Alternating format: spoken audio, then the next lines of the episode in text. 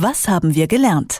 Der Wochenrückblick mit den Krautreportern bei Detektor FM. Wird Brad Kavanaugh Richter des Supreme Court? Mit dieser Frage hat sich gestern der US-Senat beschäftigt und den Kandidaten von Donald Trump angehört. Und die Anhörung verlief hoch emotional, denn Kavanaugh sieht sich mit Vergewaltigungsvorwürfen konfrontiert.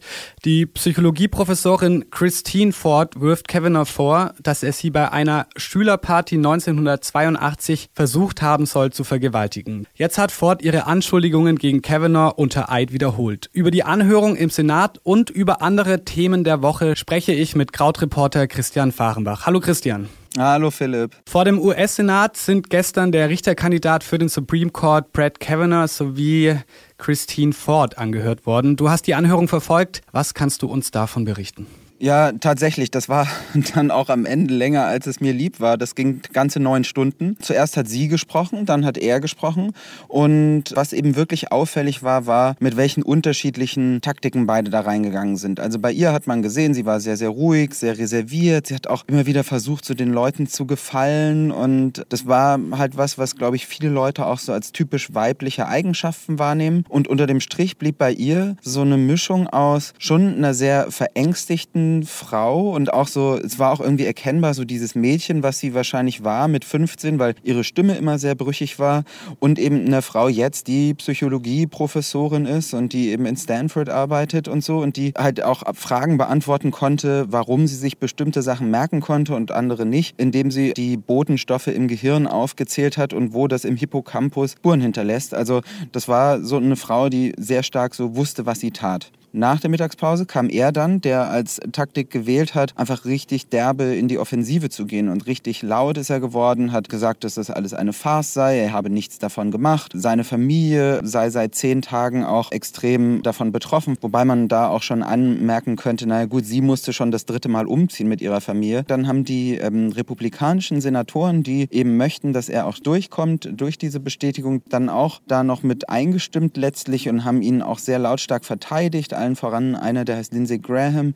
der dann wirklich so eine richtige große Theaterrede gehalten hatte, dass das das größte und widerlichste Spektakel sei, was er in seinen äh, Jahrzehnten im Senat je erlebt habe. Und unterm Strich blieb bei ihm dieses Gefühl so, oh wow, der hat auch genauso reagiert, wie eigentlich Donald Trump immer reagiert. Also eben ganz, ganz lautstark versuchen, solche Sachen abzulehnen. Und vielleicht ist das auch gar nicht so eine schlechte Taktik für ihn gewesen. Denn natürlich wussten alle, dass Donald Trump auch zuschaut. Und dadurch war halt klar, wenn ich aggressiv bin, findet Trump es gut. Wenn Trump es gut findet, wird er darüber twittern. Hat er dann genauso gemacht. Mit dieser Taktik könnte es sein, dass er eben die Republikaner da so ein bisschen reingeschämt hat, dass sie ähm, hinter ihm stehen. Was glaubst du denn? Äh, wird es tatsächlich dazu kommen, dass Kavanaugh das Richteramt im Supreme Court übernehmen darf? Ja, eine gute Interpretation gestern fand ich zu sagen, naja, juristisch wird er vermutlich durchkommen. Die Frage ist natürlich viel mehr, was das dann bei den Republikanern bei den Wahlen auslöst. Denn in knapp sechs Wochen sind ja schon die Zwischenwahlen. Und da ist jetzt die Frage eben, wie dieses ähm, Spektakel so Spuren hinterlassen wird. Generell ist es so, dass die Republikaner ohnehin schon seit der Trump-Wahl in vielen Umfragen und auch bei diesen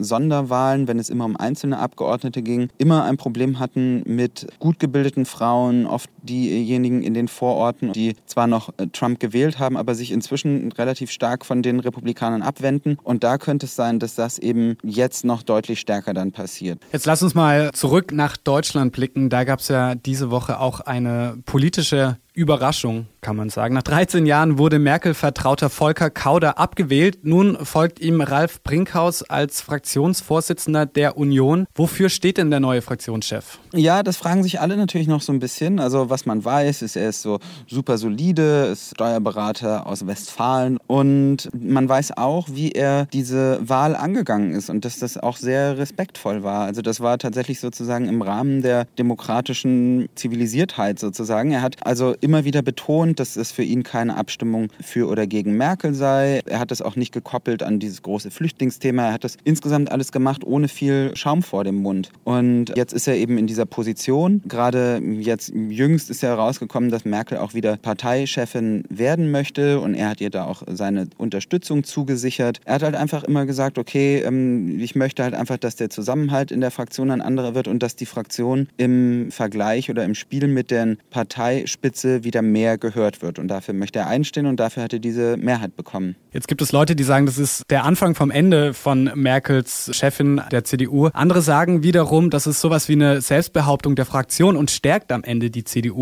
Wie schätzt du es ein? Wird das jetzt eine weitere Machtschwächung von Angela Merkel sein oder profiliert sich die CDU tatsächlich damit mal wieder? Ja, also dieses Ende der Macht von äh, Angela Merkel, das wurde ja schon sehr, sehr häufig herbeigeschrieben. Und in sehr, sehr vielen Kämpfen mit sehr, sehr vielen Männern in der Partei sah es dann ja angeblich immer so aus, als ob sie jetzt endgültig ihre Ämter wird räumen müssen. Also insofern kann man da sagen, okay, das muss man alles immer mit so einer gewissen Skepsis betrachten, wenn es dann die 35. Debatte darüber gibt. Jetzt ist es natürlich so, dass es in der letzten Zeit diese sehr, sehr starken Streitereien mit der CSU gab und allen voran mit Horst Seehofer immer wieder wieder. Aber auch da setzt sie sich ja durch. Und letzten Endes ist es so, die Reihe der Männer und die, die Liste der Kritik, die Angela Merkel ausgehalten hat, ist lang. Und ob sich jetzt wirklich strukturell was verändert, ich meine, irgendwann wird es natürlich der Fall sein. Das ist ja eine Binsenweisheit. Und es gibt natürlich auch viele, die sagen, dass sozusagen die Luft raus ist, nachdem jetzt, ja, nach 13 Jahren Amtszeit. Aber ob das jetzt dieses Mal tatsächlich anders sein sollte als in anderen Fällen vorher, das wage ich zu bezweifeln.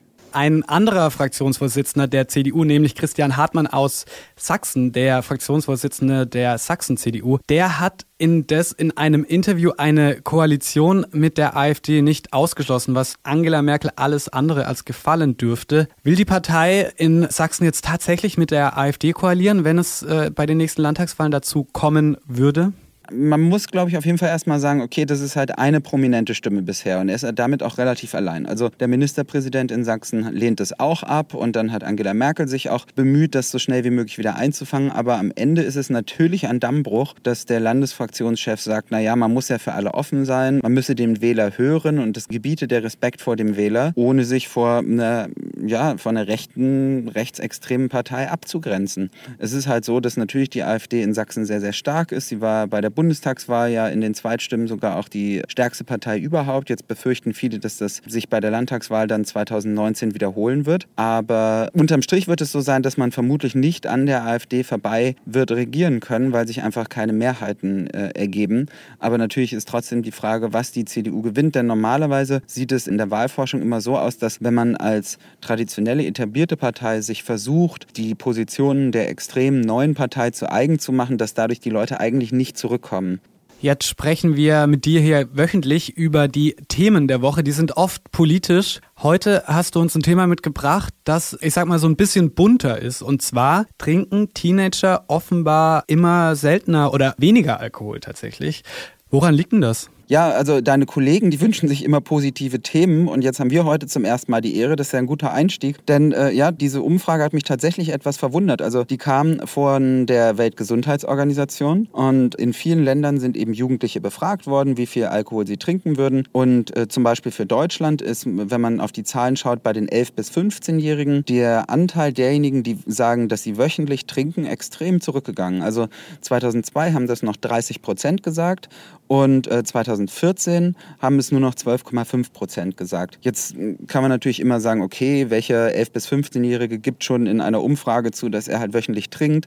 Aber der Zeitverlauf ist ja da das Interessante. Vielleicht liegt es insgesamt sehr, sehr viel höher, aber es wird ja dann auch vor Jahren schon höher gelegen haben und auch jetzt schon höher gelegen haben. Also der Trend ist da relativ deutlich. Und bei der WHO sagt man, naja, das liegt halt daran, dass die Jugendlichen heutzutage sehr viel mehr von den Gefahren von Alkohol wissen und dass es eben auch so strenge Verkaufsregeln in vielen Ländern gibt, die es einfach schwerer machen, an Alkohol ranzukommen. Ganz Entwarnung hat dann die WHO nicht gegeben und hat gesagt, naja, 11 bis 15, das ist halt so eine Entwicklungsphase in der Pubertät, in der der Körper sich auch noch so verändert. Man sollte da eigentlich gar keinen Alkohol trinken. Also so positiv waren sie dann nicht. Aber dennoch insgesamt nicht nur in Deutschland, sondern auch weltweit ist einfach dieser Trend sehr nach unten gegangen über die derzeitige Lage der Union, die Anhörungen im US-Senat und die Trinkgewohnheiten von Teenagern habe ich mit Christian Fahrenbach von den Krautreportern gesprochen.